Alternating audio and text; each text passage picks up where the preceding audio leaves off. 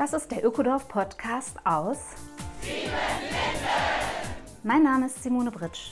In unserem Ökodorf leben 150 Menschen seit 25 Jahren nachhaltig und gemeinschaftlich zusammen. Lass dich von Sieben Linden inspirieren. Besuche gern unsere Seminare vor Ort oder in der digitalen Webinarwelt. Hallo, herzlich willkommen, Folge 60, Ökodorf Podcast aus Siebenlinden. Im Ökodorf gibt es einen Gärtner, der in den letzten 25 Jahren einen unfassbar großen Pool an alten Obstbaumsorten geschaffen hat.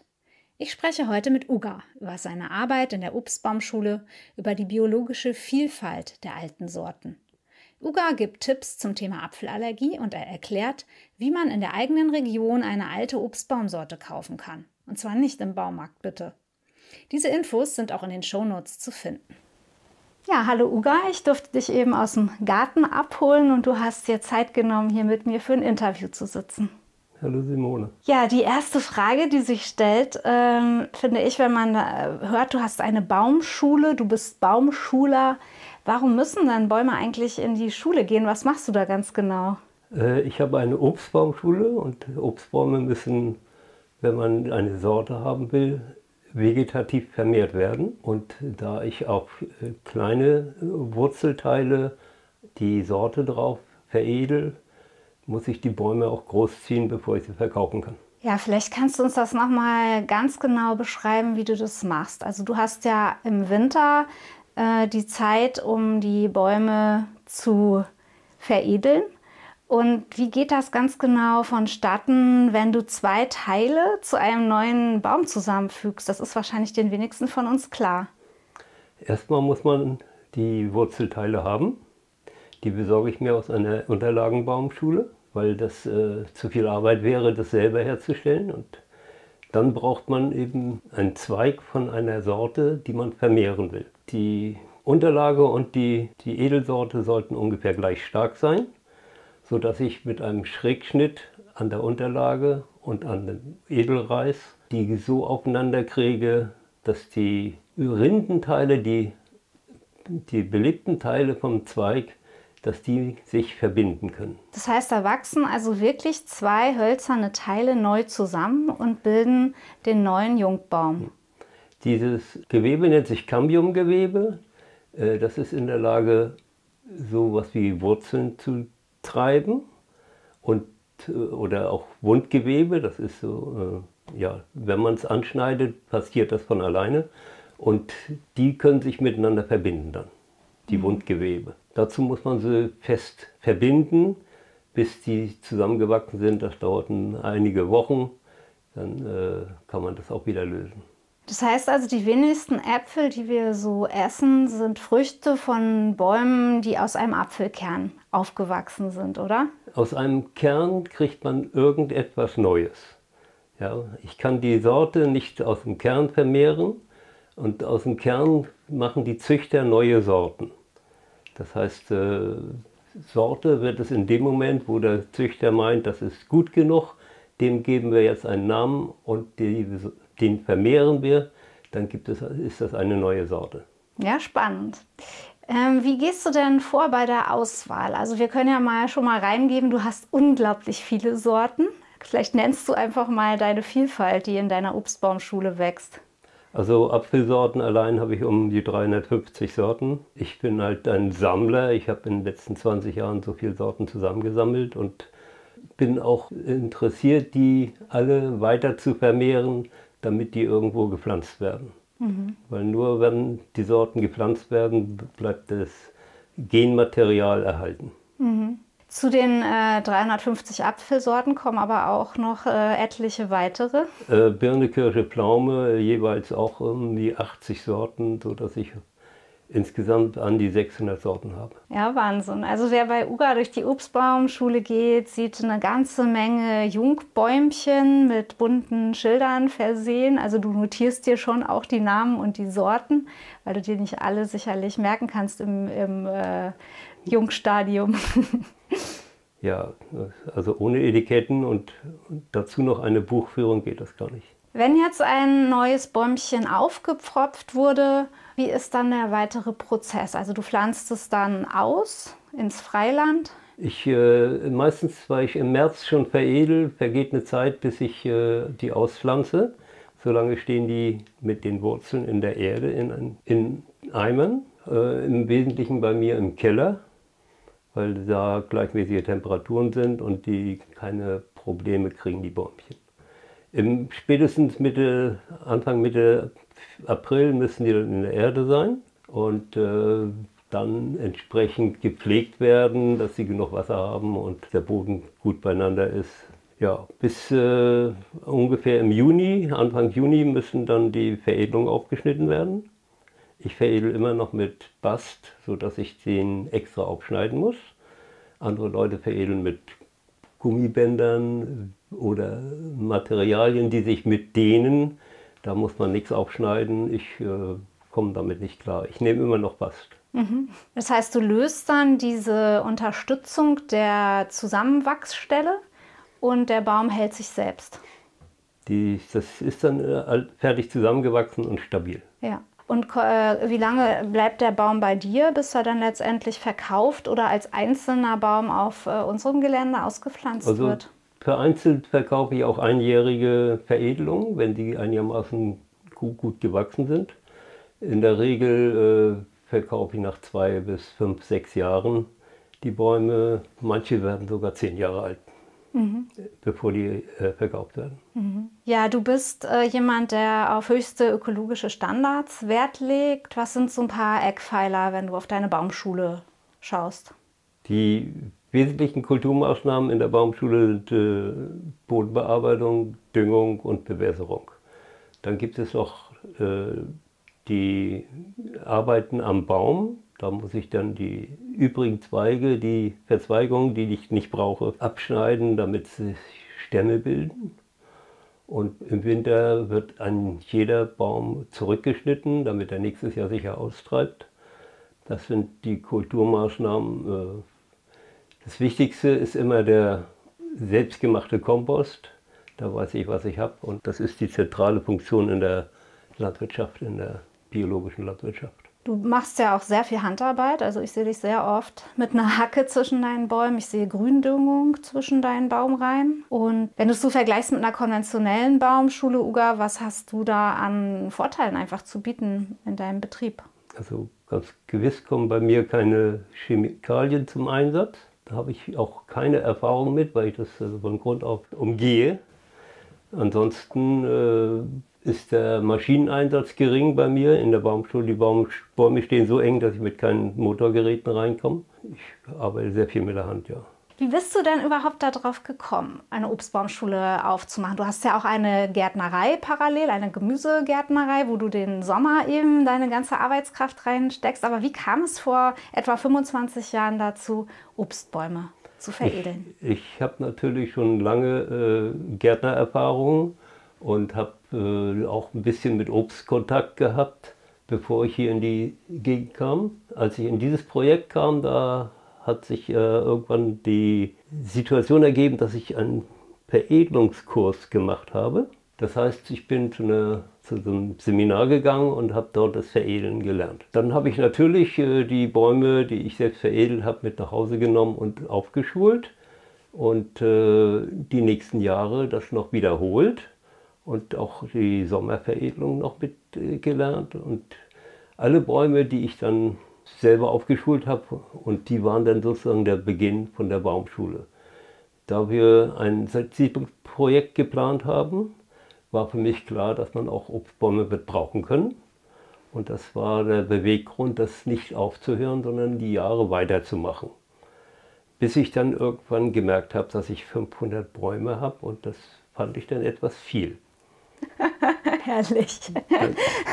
Das heißt, das, das war wahrscheinlich der Punkt, wo du dann auch mal überlegt hast, welche zu verkaufen, oder? Ich habe in dem Moment habe ich dann gedacht, ich muss mal äh, in der Bekanntschaft herumfragen, wer denn Obstbäume brauchen kann. Mhm. Das hat dazu geführt, dass ich tatsächlich ein paar Obstbäume kon verkaufen konnte, und, äh, aber nicht genug, sodass ich äh, im nächsten Herbst dann auf den Markt gegangen bin und mit Obstbäumen auf den Markt mich gestellt habe. Mhm.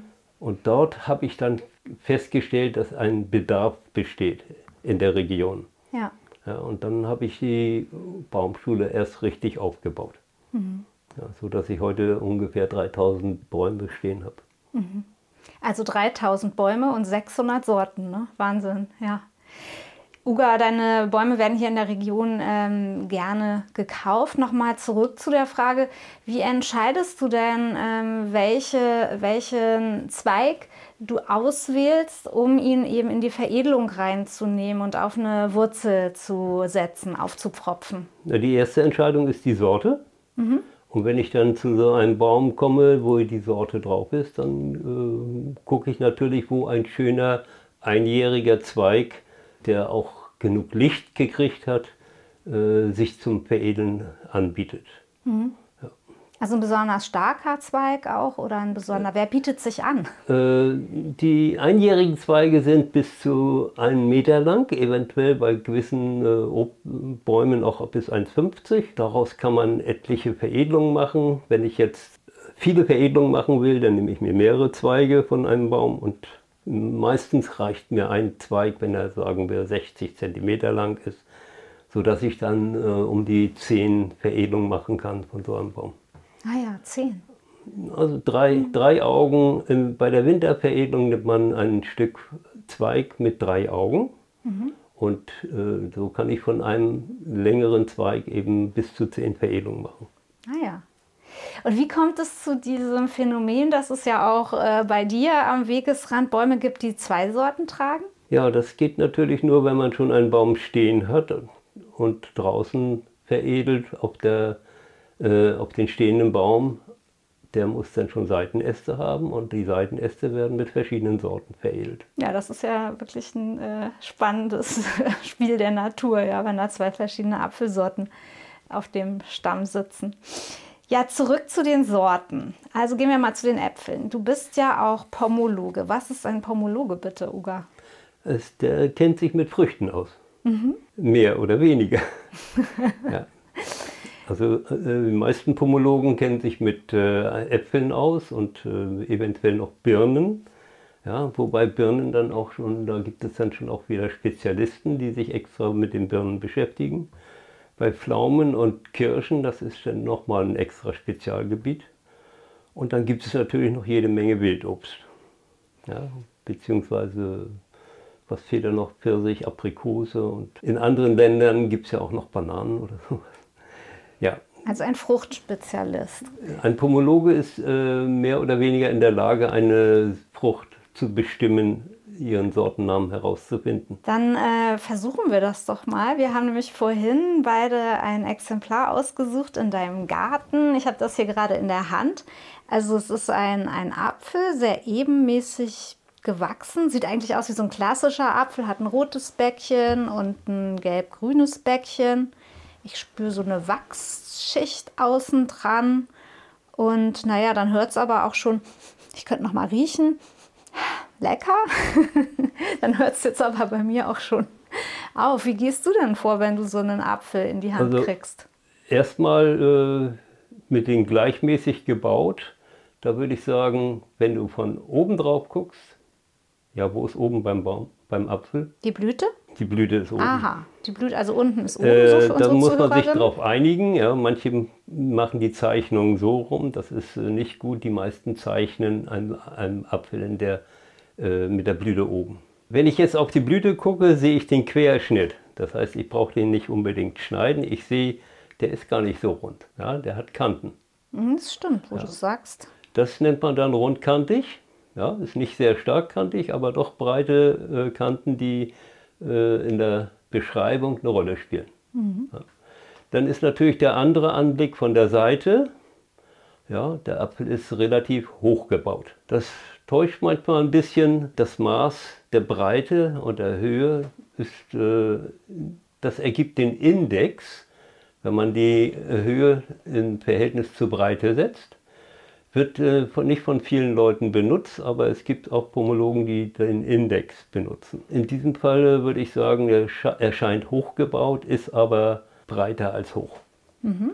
Das ist ganz typisch, dass äh, nur wirklich sehr lange Äpfel länger höher als breit sind. Mhm. Ja. Die erscheinen leicht hochgebaut, ja. Dann gibt es natürlich die Stielseite. In diesem Fall eine tiefe Grube, äh, relativ mittel bis weit und ein mittellanger Stiel. Typisch bei dieser Sorte ist der, die Berostung um den Stiel. Mhm. Also Berostung ist so ein bisschen, würde ich mal so beschreiben, eine bräunlich-gräuliche Verfärbung, die auch so ein bisschen rauer ist und kein Wachs hat, oder? Genau, das ist, äh, nennen wir Berostung auf dem Apfel. Das gibt Äpfel, die gar keine Berostung haben. Es gibt Äpfel, die Rostfiguren auf den Seiten haben. Es gibt Äpfel, die Rost am Kelch haben und an der Stielgrube. Und es gibt Äpfel, die ganz berostet sind. Mhm. Ja. Die ganz berosteten nennt man meistens dann auch die grauen Renetten, ja, wo man dann gar keine Farben sieht. Apropos Farben. Der Apfel hat natürlich zwei oder mehrere Farben. Das heißt eine Grundfarbe, in diesem Fall ein schönes Gelb, ja, ein bisschen vom Grün her. Ja und eine Deckfarbe, die unterschiedlich stark ausgebildet ist, an, selbst an äh, Äpfeln von einer Sorte, weil die Frage ist, wie viel Licht hat der abgekriegt. Mhm. Die Deckfarbe wird also vom Licht gemacht und ist hier ein sehr freundliches Rot, ja, relativ helles Rot. Ist er bei dir auch so hell? Ja, also ja. hier an der einen der Stelle wird er schon kräftiger, ja. aber. Dann ist natürlich auch noch die Frage, wie ist die Farb Deckfarbe strukturiert? Das geht von einzelnen Farbtupfern über äh, kurze und lange Streifen bis zu flächigen äh, Ausbildung. Man kennt ja auch Äpfel, die ganz ringsrum rot sind, wo man keine Streifen erkennt. In diesem Falle ist das äh, zwischen streifig, marmoriert bis ganz flächig gerötet. Vergessen haben wir bisher noch die Kelchfläche. Die Kelchseite ist äh, in dem Falle hier eine mittel- bis kleine Kelchfläche mit einer mitteltiefen Kelchgrube mit einem relativ offenen Kelch. Ja, die Kelchgrube ist faltig und nicht berostet. Ja. Ja, Wahnsinn. Also das sind ja so viele Details, ja. das sind die meisten äußeren Merkmale. Dazu kämen eventuell noch Schalenpunkte. Mhm. Die Schalenpunkte bei der Sternrenette kennt man das. Äh, die haben ein, äh, die feinen Atmungspunkte an der Schale haben einen äh, verkorkten, sternförmigen Rost, ja, sodass die Sternrenette eben ganz typisch äh, leicht erkennbar ist. Mhm. Ja, in dem Fall hier würde ich sagen, die Schalenpunkte sind nicht äh, wichtig hervorzuheben. Mhm. Dann gibt es natürlich noch innere Merkmale, aber dazu müssen wir den aufschneiden. Ich probiere mal. mm. Der ist gut. Der müsste auch ein bisschen Säure haben. Mhm, also gutes ja. Verhältnis zwischen süß und ähm, Fruchtsäure. Ist nicht, also er ist nicht ganz fest, aber auch nicht mehlig, irgendwie so dazwischen, würde ich sagen. Es, äh, mhm, mhm. Er wird jetzt schon etwas älter. Ja, gepflückt äh, wurde der wahrscheinlich vor vier Wochen. Mhm und hält bis Weihnachten als Tafelapfel und ist dann immer noch zwei Monate länger für die Küche zu gebrauchen. Mhm. Lecker. Ja. Jetzt verrate uns, wen haben wir da vor uns? es ist der Kaiser Wilhelm. Der Kaiser Apfel. Wilhelm. Mhm. Der Kaiser Wilhelm heißt so, weil der Lehrer, der diesen Apfel auf einem Baum gefunden hat, vor ungefähr 125 Jahren, den Kaiser gefragt hat, ihm ein paar Äpfel geschickt hat und ihn gefragt hat, ob er ihn nach ihm benennen darf. Der Kaiser war angetan von den Äpfeln und hat ihm die Erlaubnis erteilt, sodass seitdem diese Sorte Kaiser Wilhelm heißt. Was allerdings kollidiert mit einer anderen Sorte, die dann später herausgefunden wurde, dass diese, nein, nicht eine andere, sondern diese Sorte hat auch noch einen anderen Namen. Mhm. Und zwar Peter Broich, der äh, auch im Rheinland bekannt war und der Lehrer hat ihn halt nicht gekannt. Das heißt, zwischen Peter Broich und Kaiser Wilhelm besteht jetzt der Zusammenhang, dass sie eine Apfelsorte gemeinsam benennen und es gibt es des Öfteren, dass Apfelsorten oder auch andere Früchte viele Namen haben. Mhm.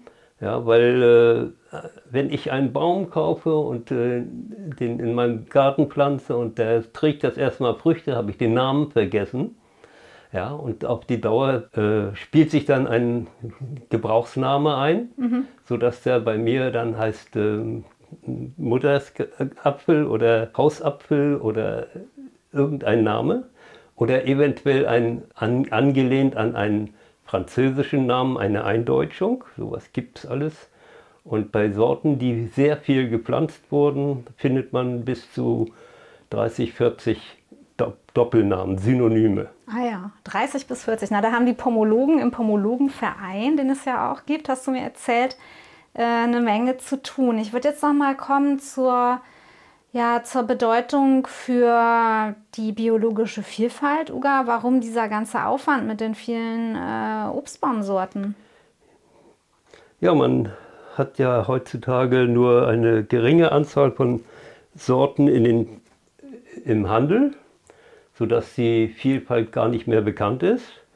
Äh, die Handelssorten werden alle nach bestimmten Kriterien gezüchtet, wozu unter anderem gehört, dass das Fleisch nicht bräunt und der, die Fruchtbarkeit ist wichtig.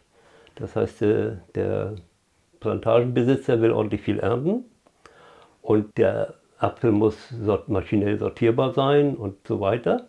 Da gibt es etliche Kriterien und da, dazu gibt es äh, bestimmte alte Sorten, die für die Züchtung immer wieder neu verwendet werden, sodass sich ein enger Genpool bildet, äh, weil die Nachkommen von diesen äh, alten Sorten, von diesen wenigen alten Sorten immer wieder verwendet werden für die Züchtung. Also und du meinst, was wir im Supermarkt bekommen, das sind ja ein, zwei Hände voll Sorten, ne? die immer die gleichen, Golden Delicious, sage ich mal als Beispiel. Es gibt äh, circa fünf äh, alte Sorten, die als Muttersorten für die moderne Züchtung genommen werden, beziehungsweise genommen wurden. Heutzutage nimmt man äh, schon die Nachfolger. Außerdem werden noch Resistenzgene eingekreuzt durch Wildapfelsorten und eventuell wird mal zurückgegriffen auf eine interessante alte Sorte. Das ist aber selten.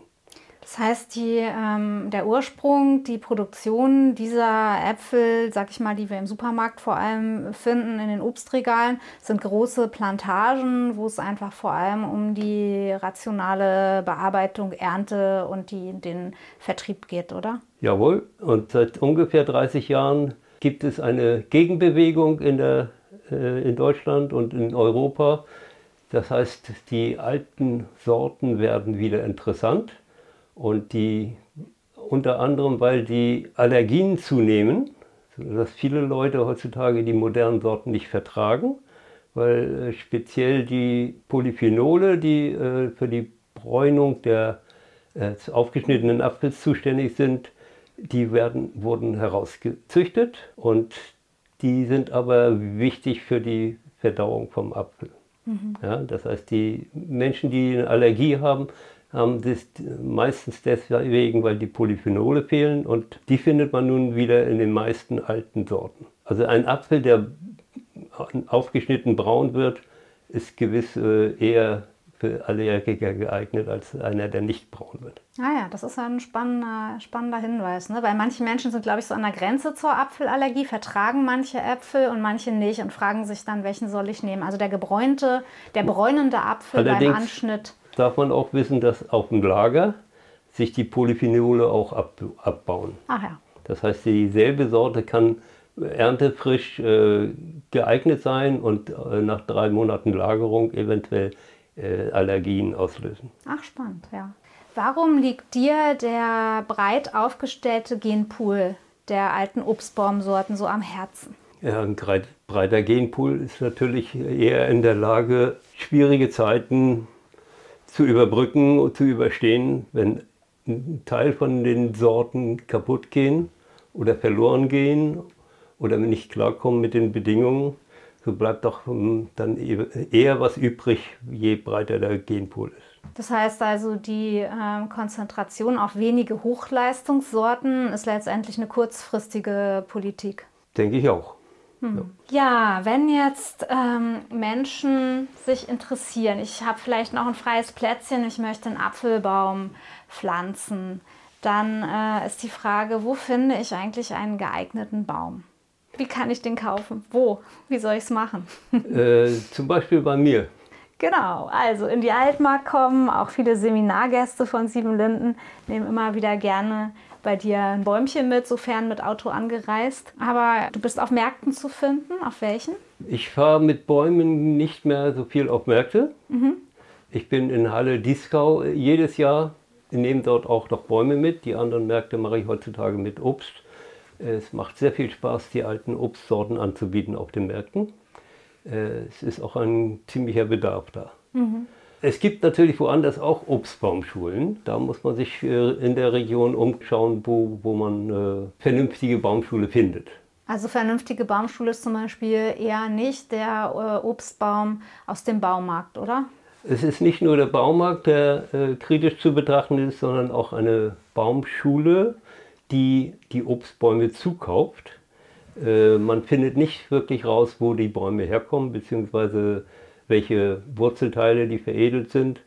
Äh, das spielt alles eine Rolle. Das muss man eigentlich den, den Verkäufer fragen können. Mhm. Und das geht im, Obst, im Baumarkt gar nicht. Ja.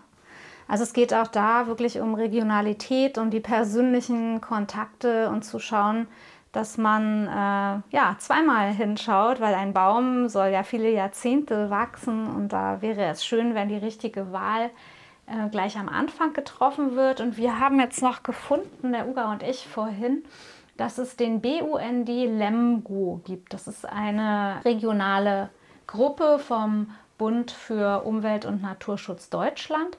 Und die haben sich die Mühe gemacht, 90 äh, Obstbaumschulen bundesweit aufzulisten, wo sie äh, eben Empfehlungen aussprechen können, dass dort wirklich biologisch gewirtschaftet wird, dass alte Obstbaumsorten gepflegt werden und eigentlich so verstehe ich das in, in deinem Geist auch gearbeitet wird, so wie du eben auch dein, deine Baumschule aufgebaut hast, oder? Ja, wobei man noch dazu erwähnen kann, dass die Lemgoer auch eine Liste für Allergiker haben genau aufgeführt äh, und ständig aktualisierte Liste, die Meldungen von Verträglichkeiten auflisten, ja, also für Allergiker. Sehr schön. Allerdings nur für Äpfel. Gut. Gibt es auch Birnenallergien? Ich habe es noch nicht gehört. Ich auch nicht. Spannende Frage, da müssen wir einen anderen Podcast zu machen. ja, wir hatten ja auch vor ein paar Tagen die Firma Völke hier. Uga, das fand ich sehr schön, dass du dich da auch so eingebracht hast. Die große Saftmosterei hier im Wendland hat mit uns äh, und mit Ugas Bäumen unseren Agroforst mit weiteren zehn Bäumchen ähm, ja, wieder neu bestückt, sodass äh, abgestorbene Bäume nachgepflanzt werden konnten. Also ich denke, es bewegt gerade viele Menschen auch dieses Bild, ein Apfelbäumchen pflanzen, ist ja einfach so ein Bild von Hoffnung und selber was tun. Und da danke ich dir einfach für dein ja, 25, über 25-jähriges Engagement, Uga. Ich bin sprachlos. Schön. Ja, dann äh, viel Freude beim Bäume aussuchen und pflanzen, vielleicht noch in diesem Herbst. Das war sie, die neue Folge des Ökodorf Podcasts aus Siebenlinden. Besuche uns auf www.siebenlinden.org oder komm zu Seminaren ins Ökodorf Siebenlinden in die ländliche Altmark. Auch in unseren neuen Online-Kursen der Webinarwelt kannst du alles über Nachhaltigkeit und Gemeinschaft lernen. Der Ökodorf Podcast aus Siebenlinden ist eine Produktion vom Freundeskreis Ökodorf e.V.